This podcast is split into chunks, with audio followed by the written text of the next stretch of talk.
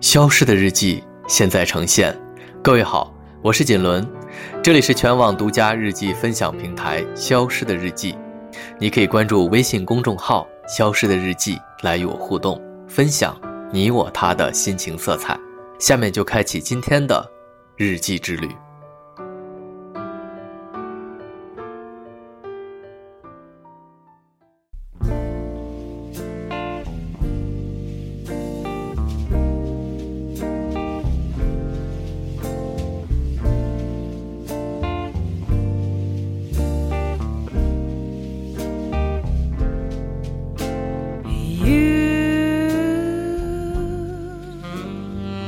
一转眼，已经是二零一九年最后的三十天了。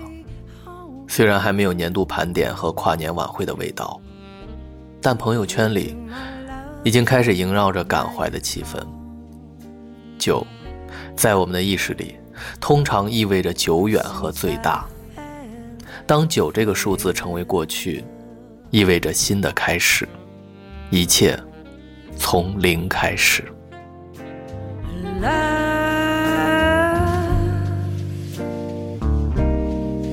Bring such misery and pain.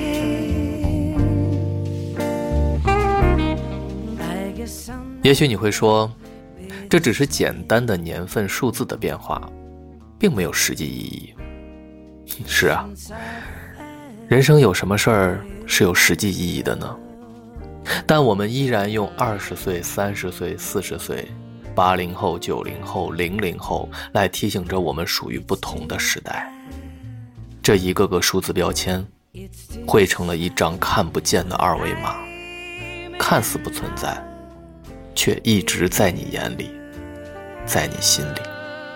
你识别一下，就能调出密码、门牌号、手机号、生日、约会日、纪念日。你积累的岁月和逝去的年华。你完成的目标和未完的夙愿，说到底，人生就是一连串的数字和各种体验。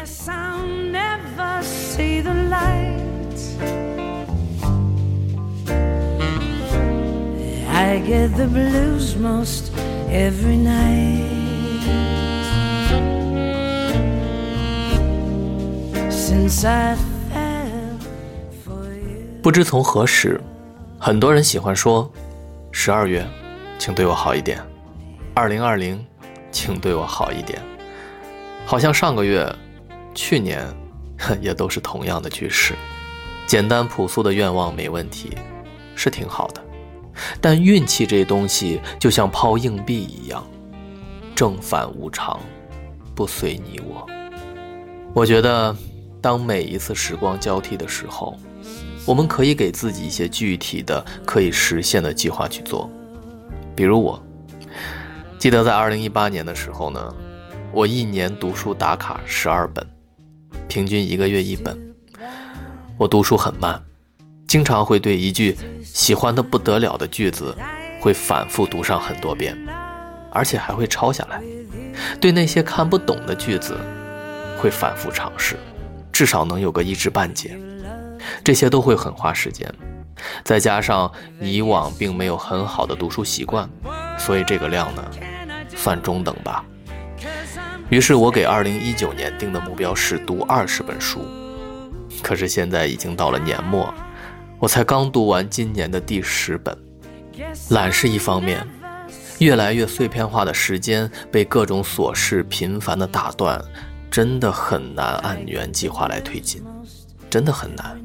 不过呢，就算没有完成目标，起码不能倒退，不是吗？剩下的一个月，我打算再坚持读完两本书，和去年持平。这样也算对2019年有个交代。明年，我有一个大目标，先暂时保密，也许会在以后的节目当中跟大家交代。Since I fell for you。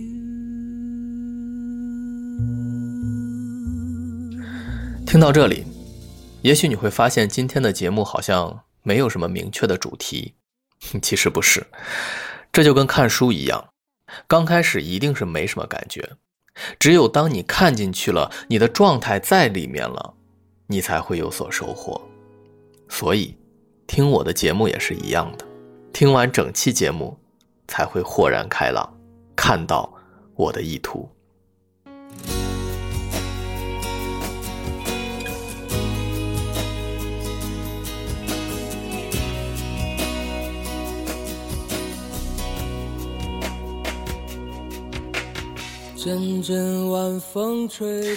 从二零一九年七月二十八号开始，我独立制作的音频节目《消失的日记》已经播出了三十三期，公众号粉丝五百二十八，电台粉丝一千加。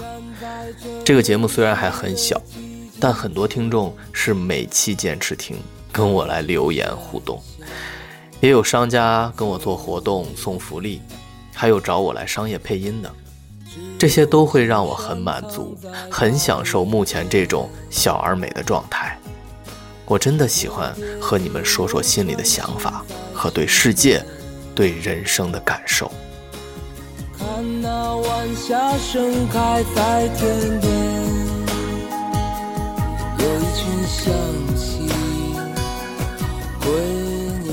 那么，现在我想把这种感觉再推进一步。让我们更方便的交流，不只是与我互动。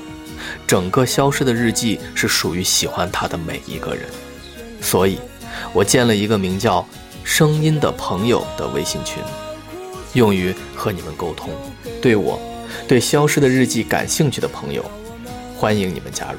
接下来，我会读你们的日记，读你们的心情，面对你们面对的难题，倾听你们感兴趣的话题。还有一些新鲜的玩法，我们可以一起来尝试。